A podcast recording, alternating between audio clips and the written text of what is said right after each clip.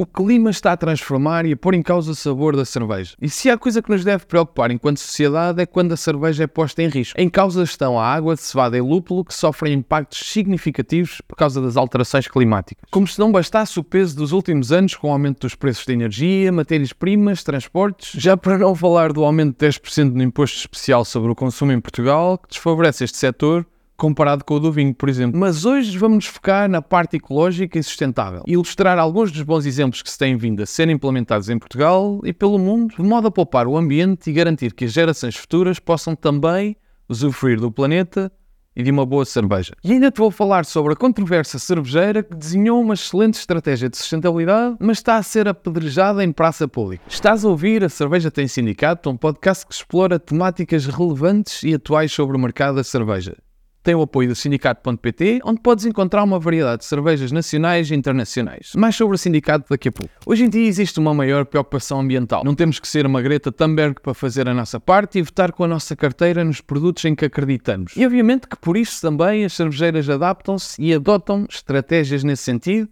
por necessidade ou por acreditarem realmente na importância da sustentabilidade. E na verdade, optar por boas práticas até pode poupar dinheiro às cervejeiras e eventualmente isso tornar a tua cerveja mais acessível. Oh Tiago, mas porquê eu quero saber disso? A indústria da cerveja não é especificamente conhecida por ser muito eficiente. Para produzir um litro de cerveja gastam-se cerca de 3 a 4 litros nos cenários mais otimistas e bem mais do que isso nas operações menos industrializadas. Óbvio que não acontece só na indústria cervejeira. Para teres uma ideia, a produção de uma t-shirt custa ao ambiente cerca de 2.700 litros de água e um quilo de carne chega a usar entre 5 a 20 mil litros de água. O grave aqui é que a cerveja é a terceira bebida mais popular do mundo, depois de água e chá, por isso este impacto acaba por ser bastante significativo. Pois bem, o primeiro passo para a mudança é encarar o problema, estudá-lo e definir o objetivo. E para isso é necessário conhecer as emissões de CO2. A melhor forma de o fazer é através da colaboração com entidades independentes que irão fazer análise a vários níveis. Em primeiro, as emissões diretamente associadas à produção de cerveja. Em segundo, as emissões de produção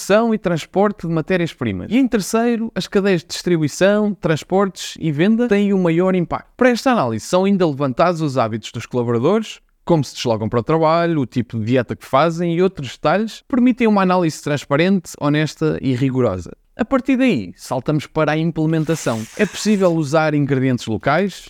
A energia pode ser adquirida de fontes verdes e renováveis? Podemos produzir energia a partir de painéis solares? Há cerca de um ano, a Superboc investiu em 28 mil painéis solares para neutralizar uma parte das suas emissões. Há forma de recuperar a água da chuva? A Brussels Beer Project desenhou a nova fábrica com vista na reutilização da água da chuva para a limpeza da fábrica. É possível implementar a reutilização de levedura nas cervejas? Há diversas cervejeiras que o fazem em Portugal, como a Dois Corvos.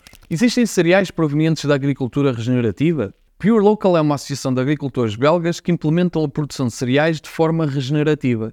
Ou seja, não só não usam do solo, como criam um impacto positivo. Capturar o CO2 para as operações da cervejeira.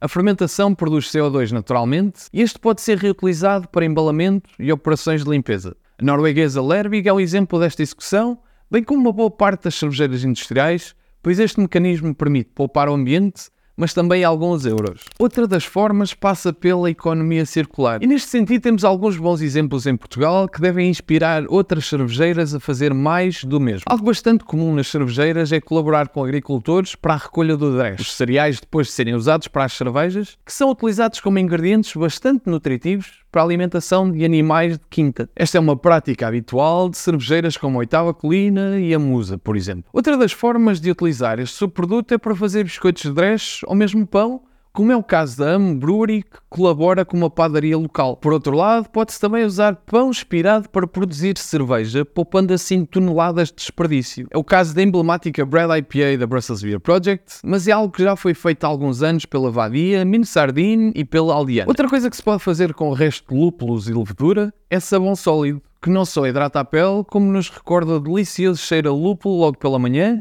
ou pela noite, se ou menos à noite, a Sabina reutilizava os seus desperdícios para este fim já em 2014. Mas há quatro cervejeiras que têm estado na linha da frente no tópico da sustentabilidade que gostava de falar melhor.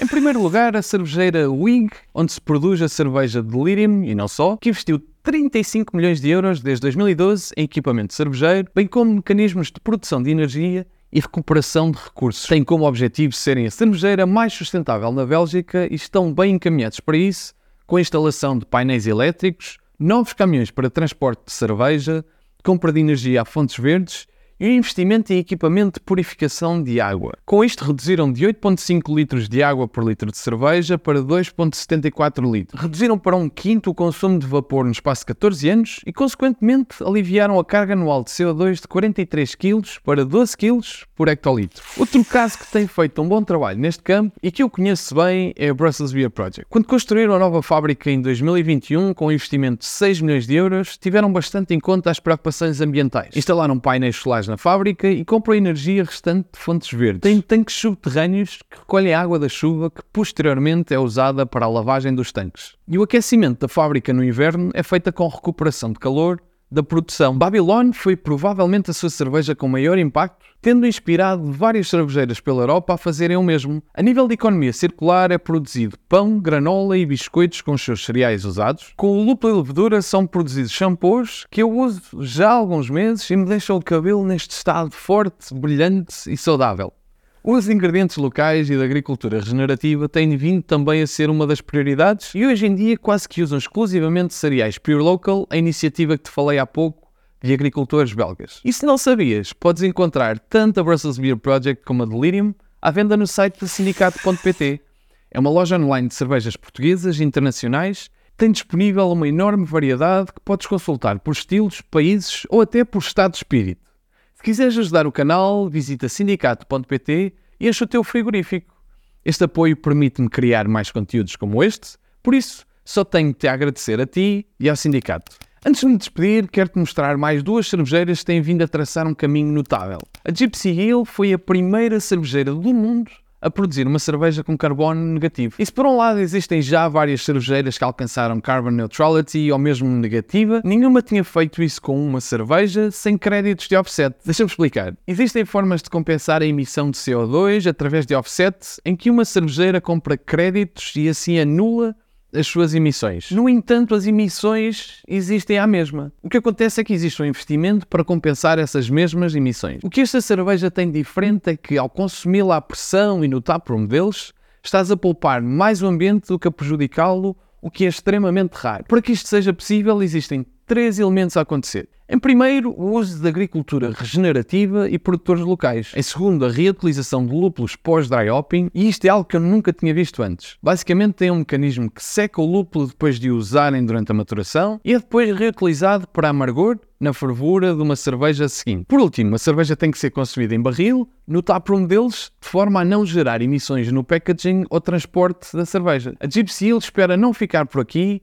e está a iniciar uma ronda de crowdfunding para conseguir criar ainda mais impacto ambiental positivo. E por último, e talvez o mais controverso, é a história da Brewdog. Por um lado, o seu compromisso com a causa ambiental é notória, bem como outras bandeiras que levantam quando lhes é conveniente. Eu já trabalhei em bares da Brewdog durante quase dois anos e a minha experiência foi muito positiva. Mas conheci também pessoas com uma história diferente. E uma breve pesquisa no Google desenterra muitos fantasmas do passado para a Brewdog. E tendo isso em conta, existe um forte escrutínio por parte dos consumidores e em relação a isso recentemente uma campanha que refutava as boas intenções da Lost Forest. Em teoria, iam ser plantadas um milhão de árvores na Lost Forest, uma floresta com uma área superior a 50 km que na verdade eram só 37. Esta ação vai recuperar mais de 550 mil toneladas de CO2 por ano.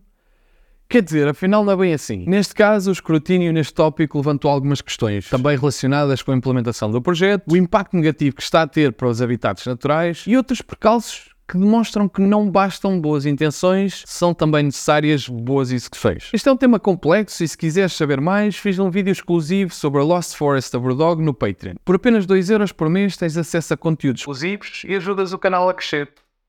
Estou a brincar. Quer dizer, mas se calhar um dia destes faço isso.